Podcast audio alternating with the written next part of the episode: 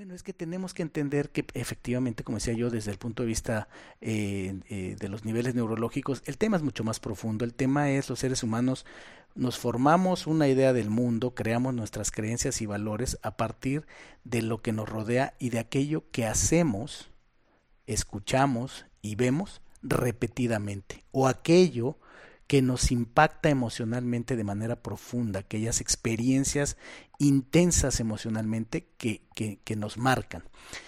Y entonces, eh, de alguna manera, eso es lo que nos tiene también repitiendo estos patrones de masculinidad tóxica.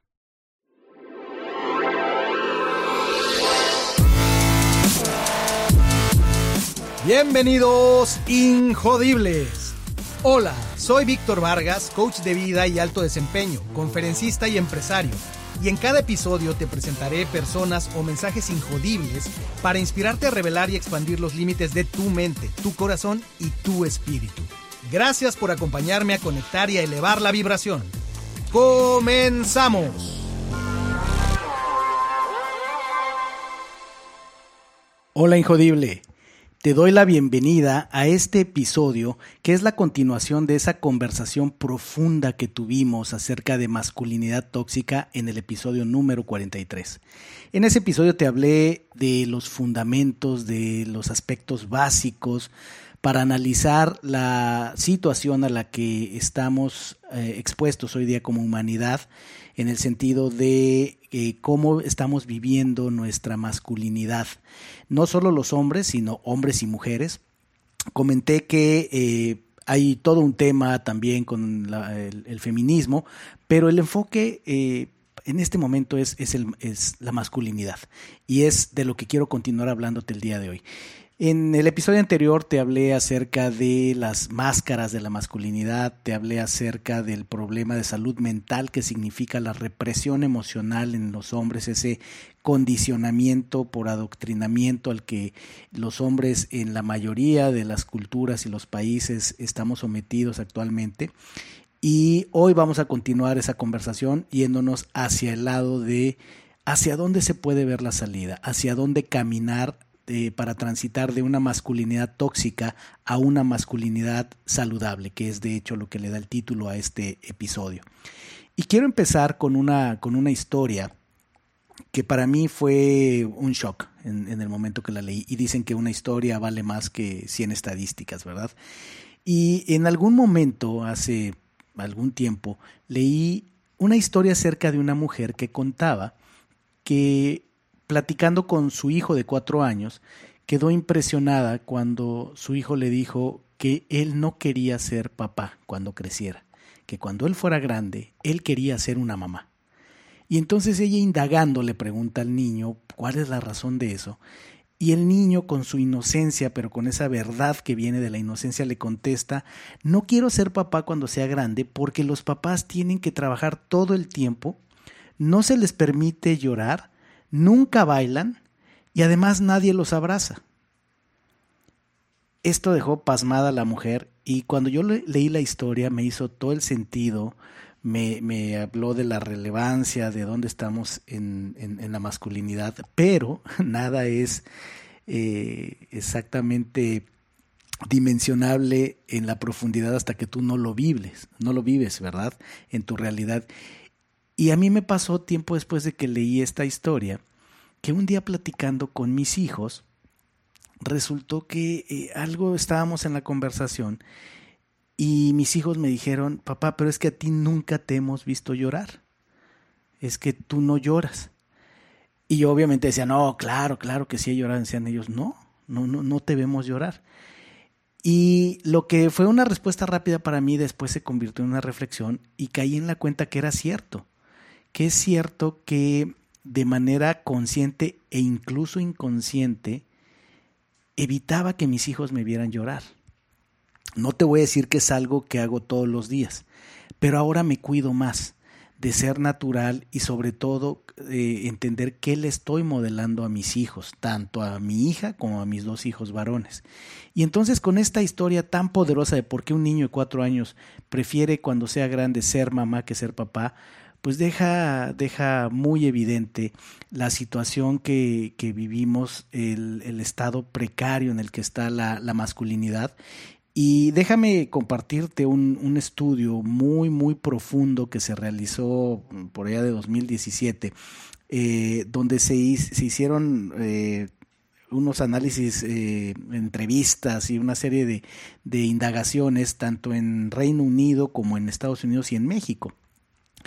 Y una de las conclusiones de este estudio, que de hecho se llama la caja de la masculinidad, es que ellos determinaron que en la actualidad eh, muy marcado en los jóvenes, pero en general en todos los hombres de diferentes edades, hay siete elementos que determinan nuestra mentalidad, nuestro concepto de masculinidad en la era moderna.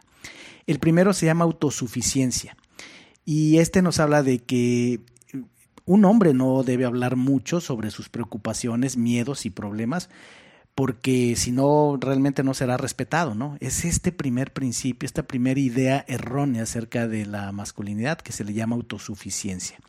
El segundo le llaman eh, el aspecto de ser fuerte, y quiere decir que un hombre que no se defiende cuando otros abusan de él es débil, que los hombres deben mostrar fuerza incluso si se sienten asustados o nerviosos por dentro, es este elemento de ser fuerte, el, yo diría, ¿no? la idea equivocada de la fuerza, lo que es diferente a ser poderoso. El tercer elemento de estos siete se llama atractivo físico y habla de que es difícil para un hombre ser exitoso si no se ve bien, que las mujeres no buscan a los hombres que se preocupan demasiado por sus prendas de vestir, cabello y piel, que quieren hombres eh, guapos, musculosos, pero rudos, ¿verdad? Y que un hombre que pase mucho tiempo ocupándose de su apariencia no es muy masculino que digamos. Es otra de las creencias muy, muy enraizadas en nuestras culturas occidentales. El cuarto elemento son los roles masculinos rígidos que tenemos en, en, nuestra sociedad. Y es que se dice que no es bueno que un hombre se le enseñe a cocinar, coser, limpiar la casa y, y cuidar de los niños pequeños, ¿verdad? Que un hombre no debería hacer tareas domésticas y que los hombres deberían ser realmente los que traigan dinero al hogar y sostengan a sus familias, que eso no debieran hacerlo las mujeres. El quinto elemento habla de la heterosexualidad y la homofobia. Es decir, que un sujeto gay no es un hombre de verdad.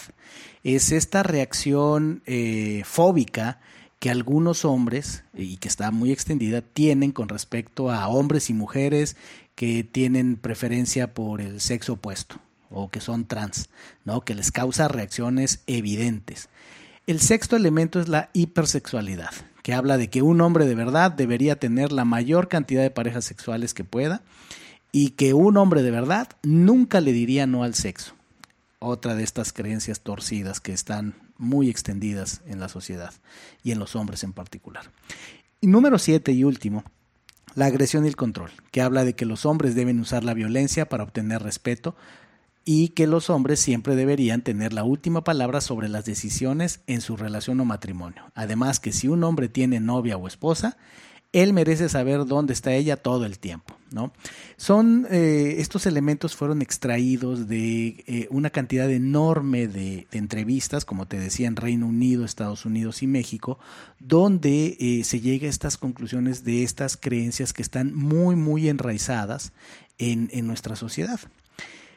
Este tipo de, aspectos, por supuesto, han generado mucha conversación desde hace muchos años, mucho, mucha inquietud por el impacto negativo que tiene en la sociedad, por el, el, impacto negativo que está teniendo en la salud mental en general de la población, pero en particular de los hombres, que como te decía en el episodio anterior, no tenemos culturalmente los mismos mecanismos de expresión emocional que las mujeres, los mismos foros, la misma facilidad y por tanto nos está haciendo mucho daño al punto de que estadísticamente son más los hombres que caen en depresión que las mujeres.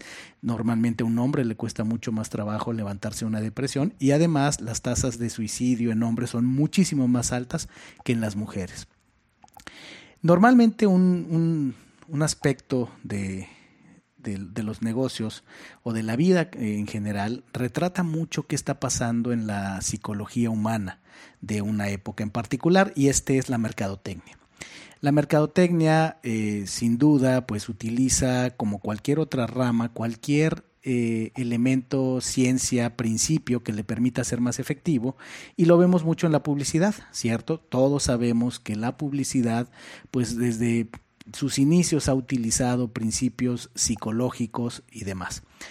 Y eh, la, publicidad también pues se va actualizando, ¿verdad? Responde mucho a lo que está pasando en cada época. Y es el caso de, las empresas, marcas eh, muy prominentes como, como Gillette, que sacó un, un, anuncio en los Estados Unidos donde justamente hacía señalamientos en contra de la masculinidad tóxica.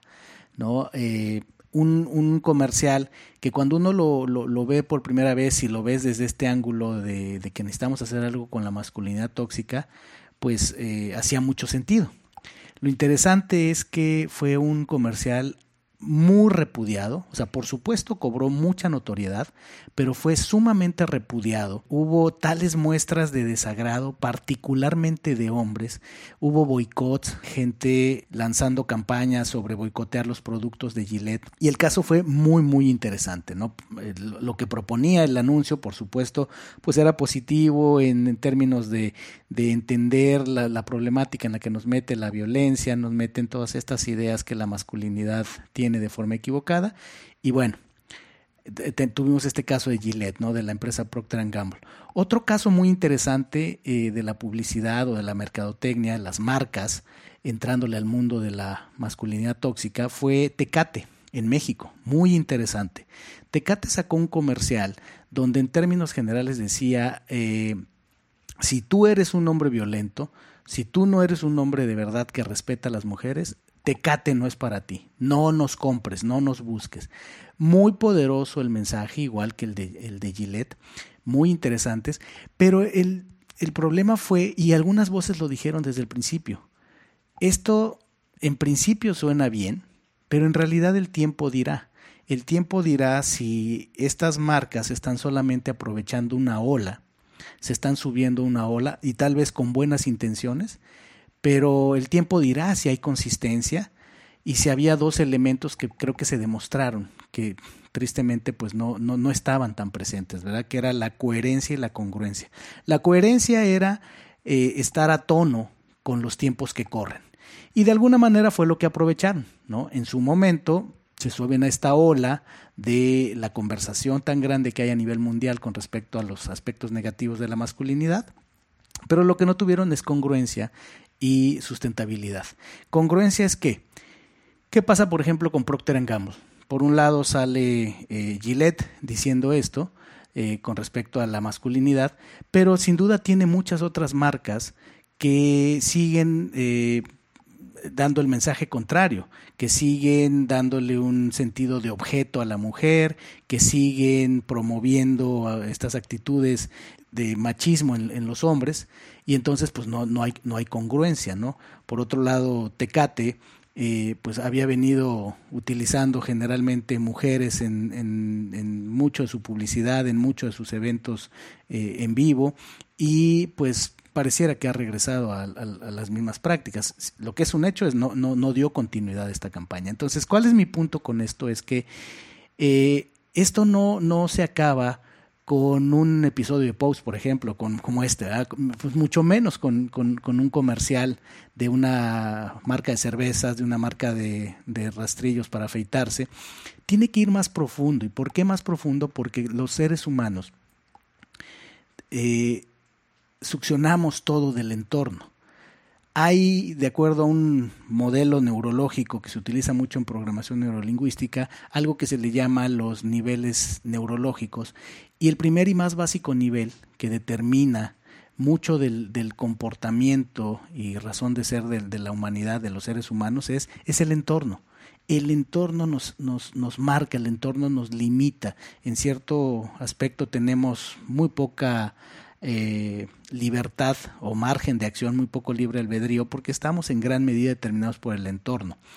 El siguiente nivel es que ese, entorno pues determina nuestras conductas o comportamientos y estas a su vez van a determinar nuestra, nuestras capacidades que están muy dadas por nuestras percepciones, por, por lo que estamos percibiendo, por cómo filtramos. Y eso determina nuestras creencias y valores, lo cual determina nuestra identidad. Y finalmente todo eso junto, pues determina nuestra visión o legado, nuestra capacidad de trascender. Eh, si lo vemos, es un modelo muy poderoso, efectivamente, pero si lo vemos desde el punto de vista del entorno, que decía yo, es eh, una golondrina no hace primavera, ¿verdad? Por eso hay comerciales muy vistosos, eh, mencioné Gillette y mencioné Tecate, no son los únicos a nivel mundial, pues hay muchísimas marcas, muchísimas campañas de publicidad. Se, se habla mucho de esto, pero pocos han pasado la prueba de realmente ser compañías congruentes que van hasta el fondo, con congruencia, con integridad, con respecto a este tipo de campañas. Entonces, ¿qué, qué hacer? Bueno, es que tenemos que entender que efectivamente, como decía yo, desde el punto de vista eh, eh, de los niveles neurológicos, el tema es mucho más profundo. El tema es los seres humanos nos formamos una idea del mundo, creamos nuestras creencias y valores a partir de lo que nos rodea y de aquello que hacemos, escuchamos y vemos repetidamente, o aquello que nos impacta emocionalmente de manera profunda, aquellas experiencias intensas emocionalmente que, que, nos marcan. Y entonces, eh, de alguna manera, eso es lo que nos tiene también repitiendo estos patrones de masculinidad tóxica. Algo muy importante de lo, de lo, de lo más profundo que he leído eh, y de ahí he, investigado en el tema de la masculinidad, cómo pasar de lo tóxico a lo, a lo saludable, es que eh, lo que nos tiene en, un, en una inmadurez que nos afecta particularmente a los hombres es eh, en nuestro desarrollo como seres humanos hay un concepto que se llama rito de paso, que muchas culturas tienen, muchas tribus tienen, y que ritos de paso, bueno, en, tal vez en una sociedad más eh, típica de México pueden ser, por ejemplo, eh, la primera comunión, ¿no? Para los católicos. Eh, los judíos, por supuesto, también tienen sus ritos de paso, pero en términos generales es cuáles son de las cosas más extendidas, por ejemplo, en la cultura mexicana, pues con el catolicismo, la primera comunión. Ese es un rito de paso que marca eh, una, una transición de un estado a otro. Hay tribus en las que cuando el niño cumple determinada edad, porque pensemos que termina su adolescencia o entra a la adolescencia, hay ritos de paso que pueden ser muy, eh, valga la redundancia, ritualistas, eh, con determinadas eh, tintes culturales, de costumbres, usos y costumbres de las personas, pero que estos ritos precisamente permiten generar un impacto emocional profundo en la persona, en el ser humano, para precisamente ayudarle a hacer la transición física mental, emocional y espiritual al siguiente estado, por ejemplo, de la niñez a la adolescencia o de la adolescencia a la adultez. Esto varios eh, estudiosos del tema de la masculinidad consideran que es uno de los problemas que nuestra sociedad moderna tiene, que hemos perdido, eh, sobre todo en las, en las comunidades urbanas, hemos perdido estos ritos de paso donde no se nos enseña y se nos acompaña a los seres humanos, y en este caso estoy hablando de los hombres, precisamente a tener esta transición. Al no tener estas transiciones, no nos es del todo posible procesar mental y emocionalmente, y por supuesto espiritualmente, procesar esos cambios. Por eso es que entonces se habla de que parte del, del, problema, si lo vemos desde el punto de vista de la psicología de Carl Jung, de la escuela de pensamiento que él dejó, parte de la, de la problemática o la raíz se considera la problemática es que los hombres en su gran mayoría somos niños que llegamos a la adultez sin haber madurado, porque no tuvimos esos, esas transiciones que nos llevaran del niño inmaduro a el hombre maduro. Y ahí es donde entran, decía yo, estos eh, eh, arquetipos. En la psicología de Jung se identifican cuatro arquetipos. El arquetipo que es, el arquetipo es como un, como un eh, molde, vamos a decirlo así, que se habla mucho en psicología de que mucho de nuestro comportamiento depende de eh, moldes, por así decirlo, de, modelos de, comportamiento que los seres humanos tenemos grabados en, nuestra, en nuestro ADN eh, mental, emocional, en nuestro, en nuestro pensamiento de manera inconsciente, que viene desde nuestros ancestros. Y entonces estos cuatro arquetipos de los que se habla sobre todo en masculinidad eh, se conocen como el rey, que sería la energía de creación o de orden, el guerrero, que sería la energía agresiva pero no violenta, el mago, que sería esa energía de iniciación o de transformación tipo chamánica, eh, el amante, que sería esta energía que conecta con uno mismo en su interior, pero también nos permite conectar con los demás y con el mundo. Esos son los cuatro arquetipos maduros de la masculinidad a los que debiéramos aspirar, pero tienen su versión inmadura. Esa versión inmadura sería, en primer lugar, eh, el, niño divino, el niño prodigio, el, adorado de mamá, sería el primero y se, corresponde con el rey. El segundo sería el niño Edipo, eh, que se correspondería con el guerrero. El tercero sería el embustero, que se corresponde con el mago, el tramposo. La, la, versión inmadura del mago sería un tramposo. Y el tercero, perdón, el cuarto se corresponde con el amante, sería el héroe. ¿ok?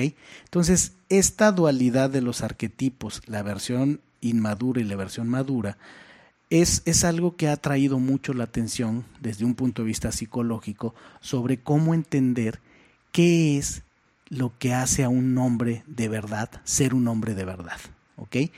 Lo que nuestra sociedad entiende hoy día en su gran mayoría que hace a un hombre es lo que ya describí. Las nueve máscaras que te conté en el episodio anterior, en el 43, y por ejemplo estos siete eh, elementos o pilares que le llaman de la caja de la masculinidad.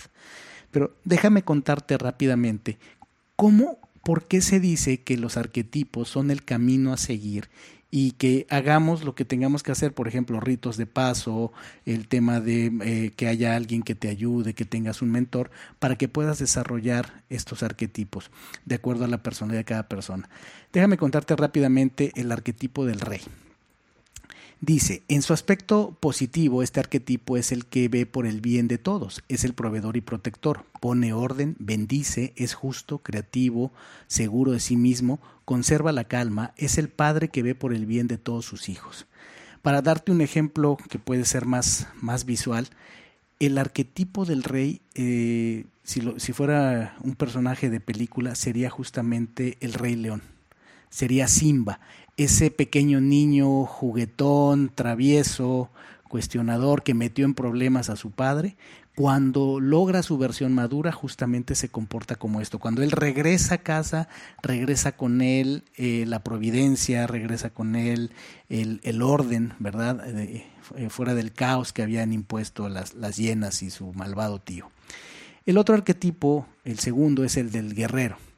Y en su aspecto positivo es el protector, tiene autodisciplina, entrenamiento y autocontrol, enfrenta los problemas y va hacia adelante, tiene claridad de pensamiento para el discernimiento, la estrategia y la táctica, usa su agresividad solo bajo circunstancias que considera apropiadas y si es necesario. Sabe lo que quiere y cómo conseguirlo. Tiene una actitud mental positiva, lucha, lucha por sus ideales y se responsabiliza de sus actos. Es valiente y leal. Utiliza su energía destructiva para destruir lo que está mal por ejemplo, la corrupción y la tiranía. Si lo ponemos en términos de, personajes de película, sería el gladiador. Este personaje interpretado por Russell Crowe cae muy bien, definitivamente hace, hace, hace fit con, este, con esta descripción del guerrero. El tercer arquetipo sería el mago que en su aspecto positivo es el sabio, el hombre que acumula gran cantidad de conocimientos y los pone al servicio de la humanidad. Ayuda porque sabe lo que otros no saben. Es, por ejemplo, un médico, es un ingeniero, es un abogado. Es el que aplica la ciencia y la tecnología al progreso. Tiene claridad, capacidad de pensamiento y reflexión profunda. Un arquetipo, un, personaje de, de cine, eh, o, de, o, de, libros que podría ser sería Gandalf, el, el, mago de, del Señor de los Anillos, que eh, tiene mucho esto y, ayuda a estos personajes, a Frodo y demás, a, andar por toda la travesía que, que la historia lo lleva. El cuarto y último arquetipo sería el amante en su versión madura es alegre, sensual y sensible, es compasivo y empático, no se conecta con la mente sino a través de sus emociones, experimenta lo estético y aprecia la belleza en todo.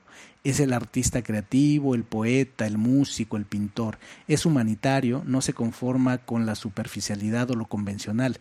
Busca una relación equitativa, de mutuo acuerdo, lo que quiere es amar. Y aquí el, el, amante, pues eh, podría haber varios, varios personajes que pudieran demostrarlo de, de historias de amor épica, donde hay equidad, respeto por la mujer. Pero si se fijan estos cuatro elementos, eh, lo, que es el rey, el, el, soberano, digamos, el guerrero, que sería el protector, el mago, que sería el sabio, y el, y el amante, que sería justamente el abanderado del amor, de la conexión, son los cuatro arquetipos que muchos especialistas coinciden, representan ese, ese, ese molde que el hombre maduro, el hombre proactivo, el hombre con una masculinidad saludable, eh, debe encarnar. Hace mucho sentido, se puede estudiar más acerca de estos temas. Eh, hay muchos libros escritos alrededor de esto, de, de los cuatro arquetipos de la masculinidad.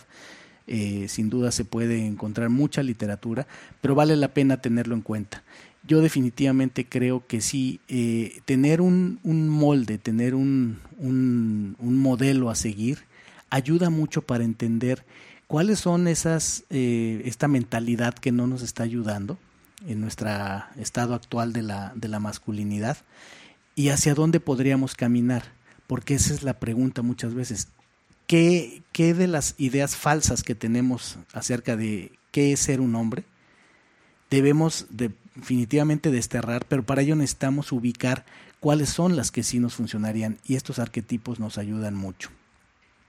Así es que eh, pienso que también los arquetipos nos ayudan a entender la diferencia entre fuerza y poder.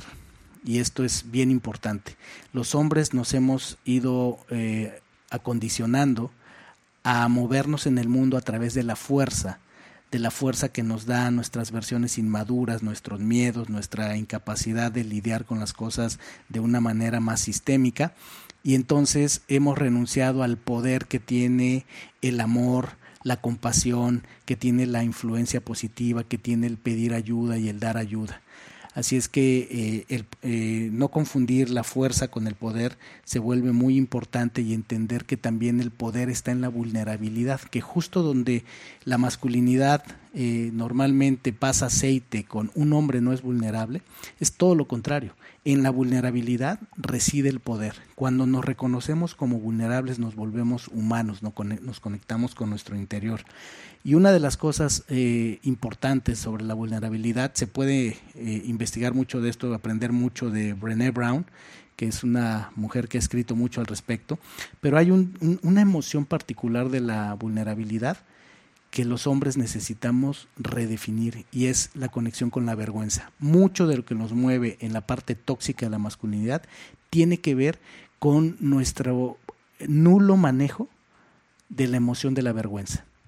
La vergüenza es la que nos hace caer en esta caja de la masculinidad porque no, no, no entrar dentro de esa caja ante la sociedad eh, habitualmente nos, hace sentir vergüenza y la vergüenza que es una de las emociones más intensas que puede haber, de baja frecuencia pero muy intensa, es algo que hace definitivamente que caigamos en, esas, en esos comportamientos enfermizos. Así es que, para terminar, eh, hay mucho que se podría decir, pero si pudiéramos dar algunas pautas, además de ver las características de los arquetipos maduros de la masculinidad, algunas cosas que son importantes eh, modelar hacia los más jóvenes, ya sea que tienes hijos o simplemente te proyectas ante otras personas, es una idea importante es señalar siempre que exista un comportamiento de falta de respeto, un comportamiento que agreda a mujeres y hombres eh, en su feminidad o masculinidad, hay que señalarlo. Hay que señalarlo. Número dos es aceptar modelar y promover que los hombres podamos expresar un amplio rango de emociones, no solamente esas emociones que equivocadamente se han asociado con la masculinidad como la ira, ¿ok? Como la agresividad, sino todo el espectro de emociones eh, debe estar claro y debemos enseñar a nuestros niños a expresarlas. Eh, dar motivación para que los hombres también conectemos con nuestra capacidad de comportarnos de una manera que podamos nutrir a los pequeños, ser compasivos y cuidar de los demás, que no son exclusivas de las mujeres. Cuarto, eh, sería muy importante y se están eh, haciendo muchos, muchos esfuerzos en diferentes lugares del mundo por crear espacios donde los hombres podamos eh, encontrar lugares eh, con seguridad psicológica donde podemos hablar de nuestros temas, donde podemos ayudarnos, donde podemos redefinir lo que es eh, ser hombres, donde podemos dejar de hacer cosas que muchos no están cómodos haciendo en sus círculos actuales. Otro punto es pedir ayuda, sumamente importante. Si un hombre tiene capacidad de levantar la mano y pedir ayuda porque esté experimentando dolor emocional, esté experimentando depresión, esté experimentando pensamientos suicidas, se sienta muy presionado por la sociedad, muy presionado por su rol familiar, levantar la mano es de lo más importante que, que un hombre puede hacer y por supuesto que esté ahí también una comunidad, que esté ahí un, un, grupo de personas que le pueda asistir, pero eso es sumamente importante. Y tercero, eh, ser, eh, guiarnos unos a otros. Decía yo, hablaba de los ritos de paso. Entender lo importante que es el mentoreo, lo importante que es que las personas con más experiencia guíen a los que tienen menos experiencia, que las personas que están consagradas al conocimiento, que están consagradas a el entender cómo funcionan los procesos humanos, sigan existiendo, en otras culturas se les llama chamanes, como le tengamos que llamar en nuestra cultura, podrían ser consejeros, podrían ser mentores, pero sí que eh, cultivemos más el que haya personas que nos ayuden a eh, instaurar y llevar a cabo ritos de paso, que está probado, es un mecanismo sumamente poderoso para el desarrollo de los seres humanos. Muy bien. Espero que este, este episodio haya sido útil para redondear la idea que inició en el episodio 43 con la masculinidad tóxica y ahora en este episodio darte esta vertiente de lo que algunos elementos de lo que puede ser la masculinidad saludable. Es sumamente importante, hombres y mujeres, estemos unidos en esta, en esta cruzada, en esta cruzada que precisamente nos, nos, va a llevar a esa, a esa humanidad que necesitamos desarrollar en los tiempos que corren. Con el, la, la, manera en la que se acelera la globalización, se acelera nuestro mundo, se vuelve cada día más volátil, más incierto, más complejo, más ambiguo, con aspectos como las pandemias, con aspectos como todo lo que está pasando, necesitamos mucho más tener claridad de nuestro interior para que se pueda reflejar en el exterior. Me va a encantar escuchar tu opinión en redes sociales, en nuestro sitio web acerca de, este tema.